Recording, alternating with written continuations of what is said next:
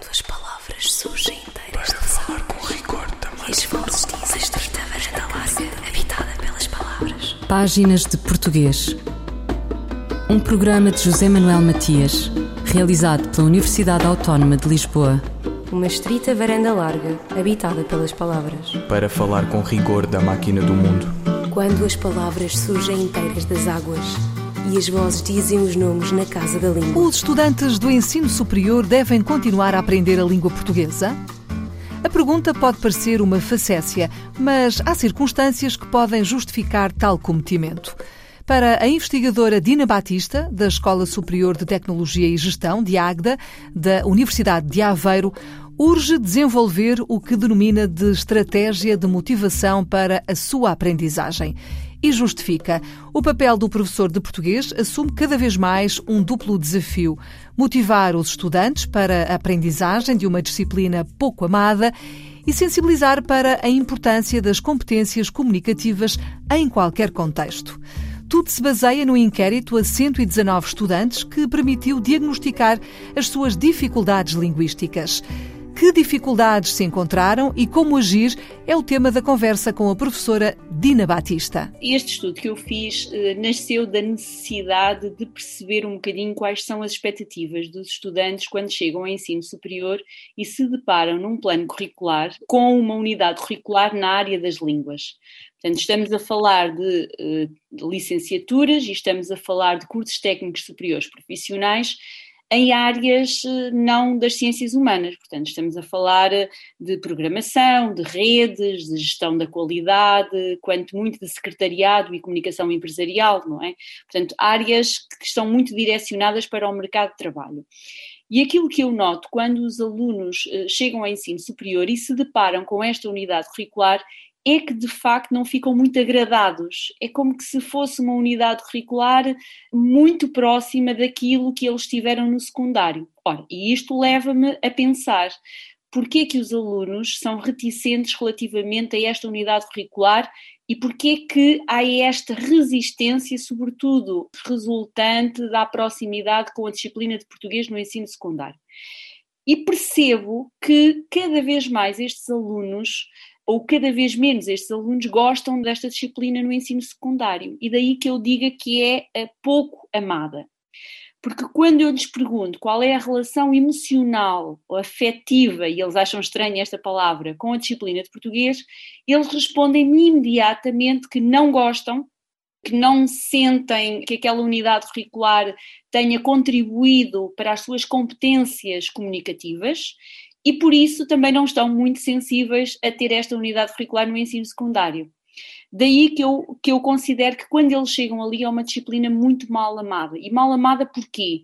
Porque eles olham para esta disciplina como uma disciplina que tem um programa curricular muito extenso, um programa curricular demasiado centrado num corpus literário e que suscita neles uh, um, um trabalho demasiado teórico, repetitivo, mecanizado. Ora, aquilo que os alunos precisam, de facto, é saber escrever, é ter competências escritas e orais para poderem comunicar em contexto social, académico e profissional. E eles refletem esta dificuldade, ou seja, eles próprios notam que não conseguem desenvolver estas competências fora daquele que é um contexto muito específico da aula de português. Isto depois vai se refletir precisamente no tipo de inquéritos que eu fiz. Talvez seja, seja importante contextualizarmos, não é? Portanto, o que é que eu comecei por fazer? Eu comecei por fazer um inquérito diagnóstico muito simples, em que lhes perguntei primeiro qual era a relação afetiva que eles tinham com a disciplina de português e percebi que a relação emocional era quase nula. Depois eu perguntei-lhe quais eram as expectativas relativamente a esta unidade curricular que eles iam ter neste plano curricular e percebi que eram muito baixas também. Mas a seguir fiz-lhe a pergunta que é qual é a importância que as competências orais e escritas têm na sua área de formação. E aí todos eles reconheceram uma importância muito grande. Então temos aqui alguma coisa que. Que está errada está errada, não é? Portanto, eles não gostam, não têm grandes expectativas, mas reconhecem a importância. Pronto. E a partir daqui, então, eu tento-lhes fazer um diagnóstico. E esse diagnóstico tem que ser feito de uma forma que não os assuste, desde logo. E então, através de um simples texto lacunar, em que eu lhes dou as boas-vindas, neste caso, à Escola Superior de Tecnologia e Gestão da Águeda da Universidade de Aveiro, que é uma escola politécnica, à Águeda, que é onde nós estamos incorporados, e à minha unidade curricular. Então, através de um exercício muito simples, que é um texto lacunar, eu deixo que eles preencham esse texto lacunar cujas palavras em falta são precisamente palavras que eu tenho notado que cada vez mais os alunos erram. Questões muito simples, questões de ortografia. Como por exemplo? Como por exemplo, a conjugação do verbo intervir.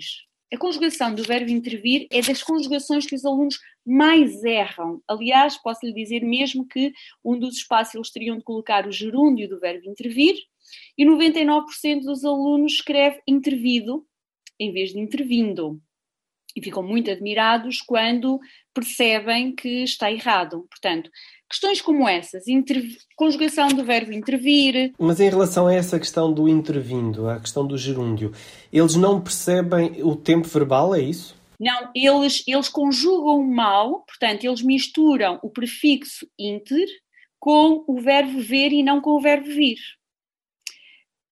de facto, porque é que eles fazem esta confusão? Elas fazem esta confusão porque esse é um dos erros mais dados e mais ouvidos na oralidade.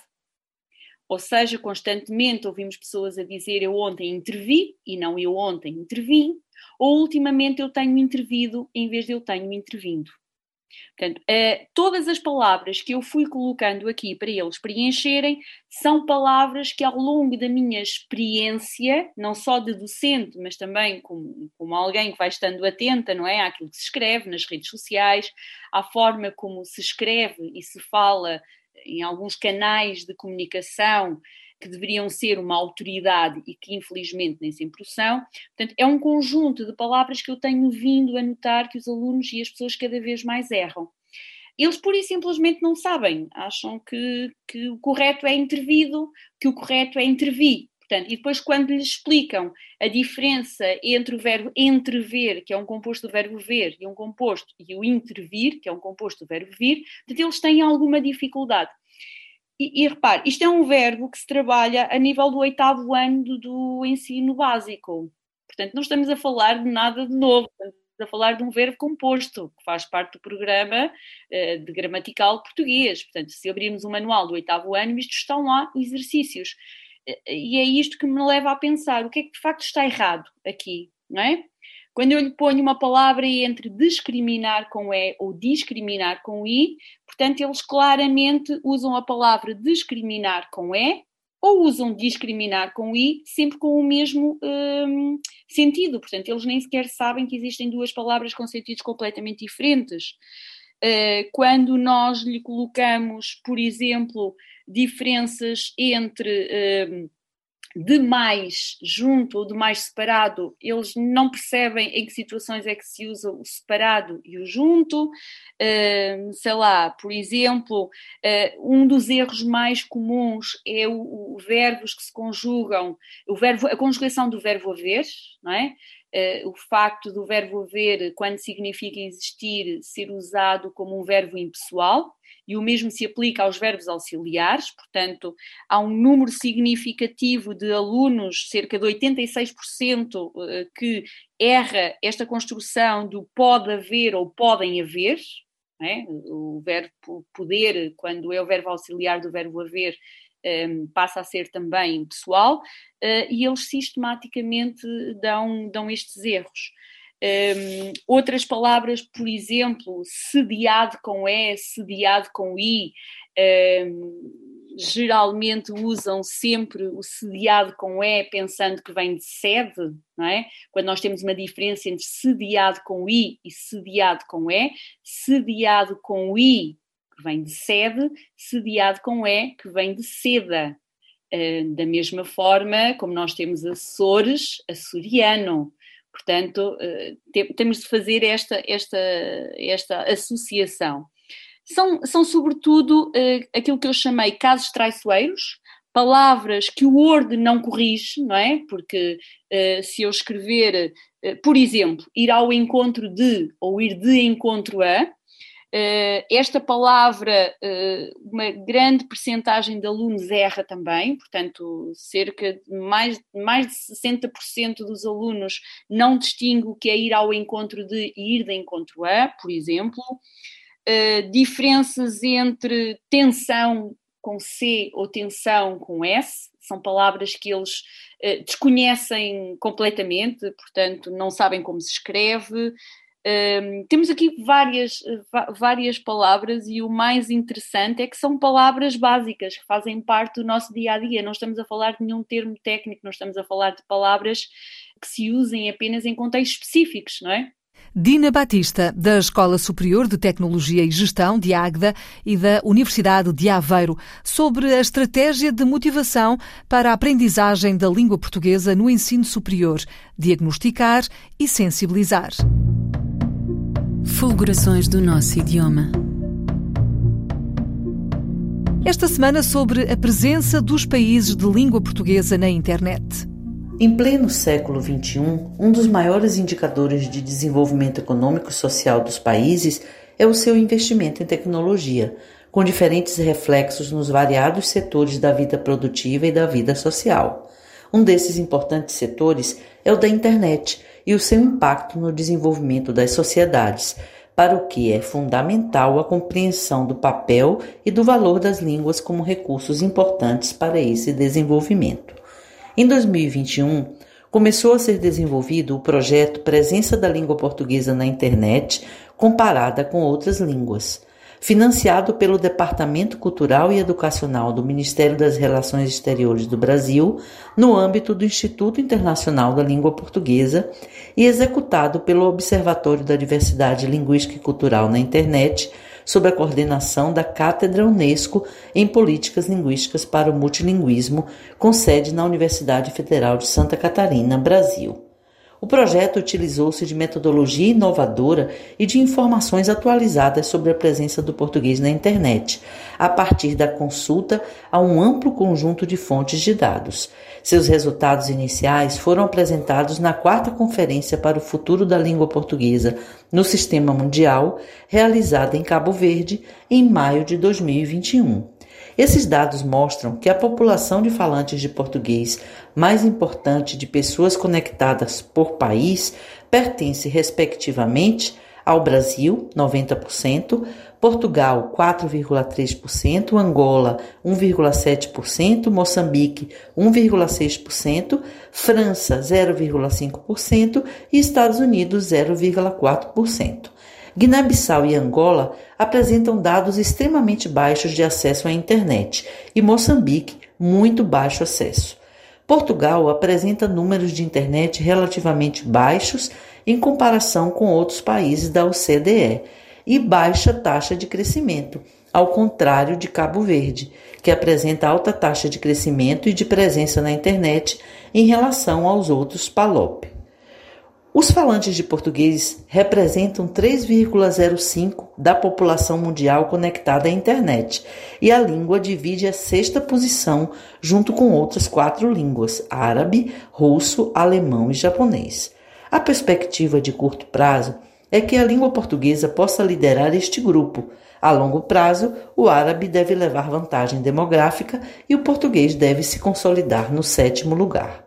Os medidores da presença do português na internet nos orientam sobre a sua posição em relação a outras línguas de relevância global, destacando o papel de cada país de língua portuguesa nesse processo e de outros países onde a língua está presente, além dos pontos fracos ou brechas digitais que precisam ser reforçados ou corrigidos pelos nossos governos.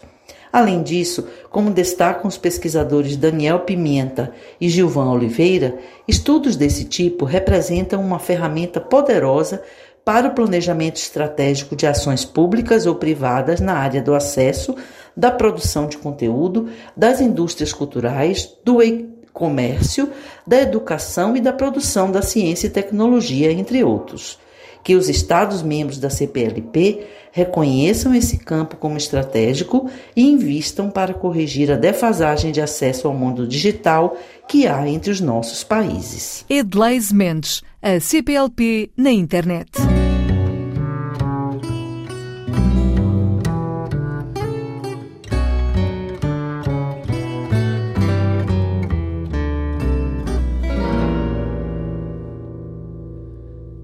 Que flor se abre no peito, minha voz amanhecida, uma flor de amor refeito, proa de fogo no leito, leva a barra de vencida. Minha voz abandonada pela noite se faz tua. Ecos de casa fechada, nos teus beijos encontrada, em vertigem de loucura. Traz a noite à minha porta, corpo a corpo abençoado. Vem beijar-me de revolta um verão com neve solta, do teu beijo não me aparto. Campo grande dos meus olhos, pecado em porto escondido. Barco que traz o teu nome, a porta em mim o ciúme. Esta noite vou contigo.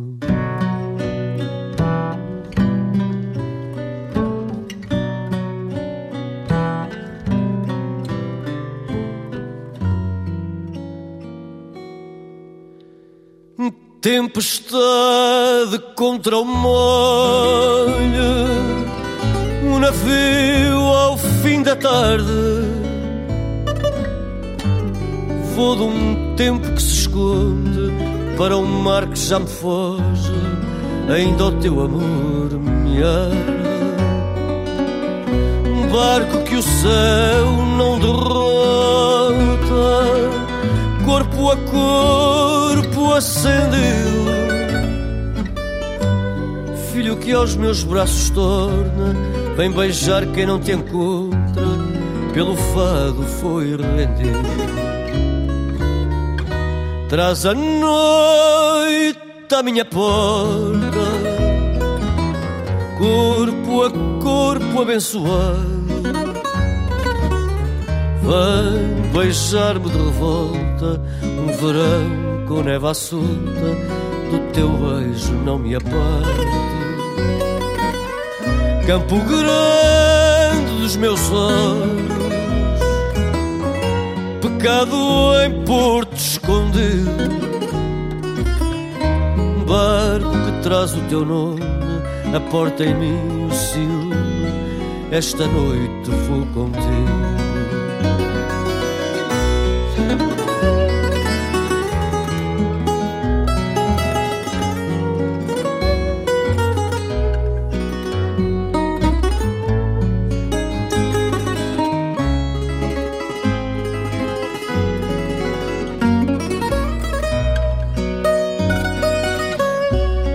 Campo grande dos meus olhos, pecado em porto escondido.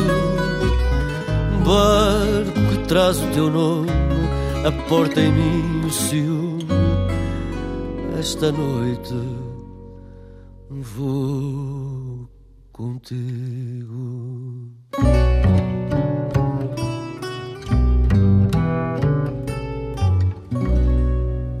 Flor se abre no peito, do álbum de Camané, Horas Vazias de 2021. Quantas palavras?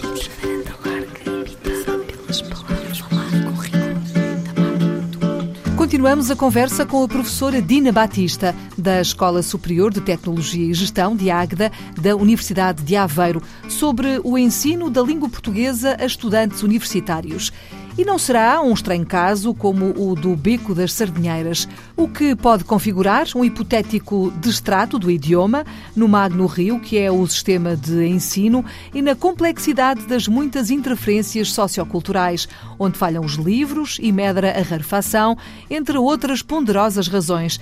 Dina Batista justifica e enquadra o seu plano ao longo deste meu artigo, eu fui, eu fui fazendo aqui uma, uma relação exatamente com, com que, aquilo que eu acho que foi falhou, com que foi falhando. E é importante uh, reforçar que, na verdade, uh, eu durante 17 anos fui acumulando no, no ensino secundário, desculpem, no ensino superior. Portanto, eu conheço um bocadinho a, a realidade e a evolução também dos próprios programas curriculares. O, o que é que tem vindo a falhar? Tem vindo a falhar a falta de tempo que os professores de português têm para se dedicarem à escrita, às competências escritas e às competências orais.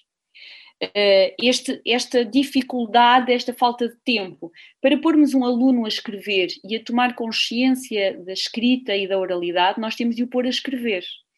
E pôr um aluno a escrever implica pô-lo a escrever, pô-lo a eu corrigir aquilo que o aluno escreveu, colocar o aluno a reescrever com base nas minhas orientações, o texto voltar para mim e voltar outra vez para o aluno até ficar perfeito. Portanto, este trabalho de revisão textual que vai ao pormenor, uh, porque é que esta vírgula está errada, porque é que esta palavra está errada, porque é que esta construção sintática não é assim, qual é a diferença entre, entre um ir ao encontro de e ir a um, um de encontro a este pormenor, esta beleza que a escrita tem, não é? Porque, porque escrever é uma arte também.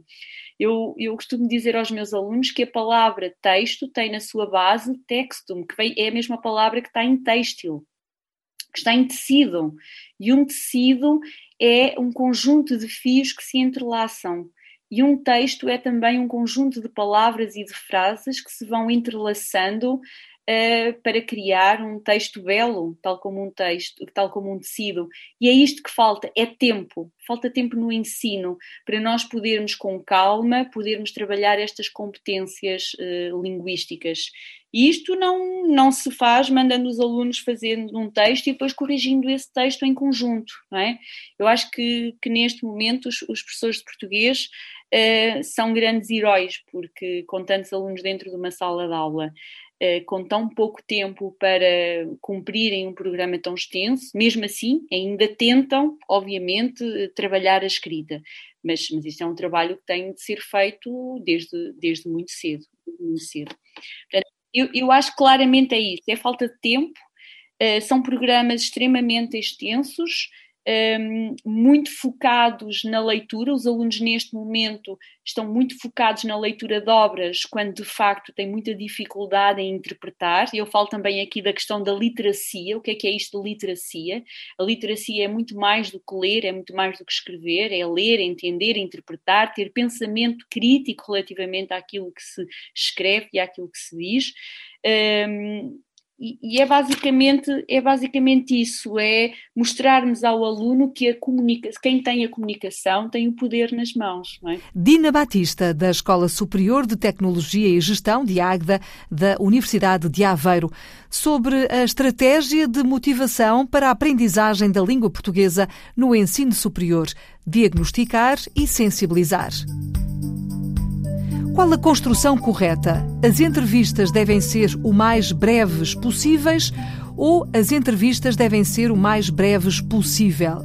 A resposta de Sandra Duarte Tavares. A construção correta é o mais breves possível. As entrevistas devem ser o mais breves possível, tão breves quanto possível. Na expressão o mais possível, podemos considerar subentendido o verbo ser, as entrevistas devem ser breves, tanto quanto for possível. A locução, o mais possível, desempenha aqui uma função idêntica à do advérbio muito. As entrevistas devem ser muito breves ou devem ser o mais possível breves. Assim, o adjetivo possível não concorda com o nome entrevistas, mas faz parte de uma locução com a função de um advérbio, intensificando o valor do adjetivo breves. E a regra é a seguinte: na expressão o mais possível, o adjetivo possível fica sempre no singular, independentemente do adjetivo que exista na frase. Textos que se ouvem ao espelho.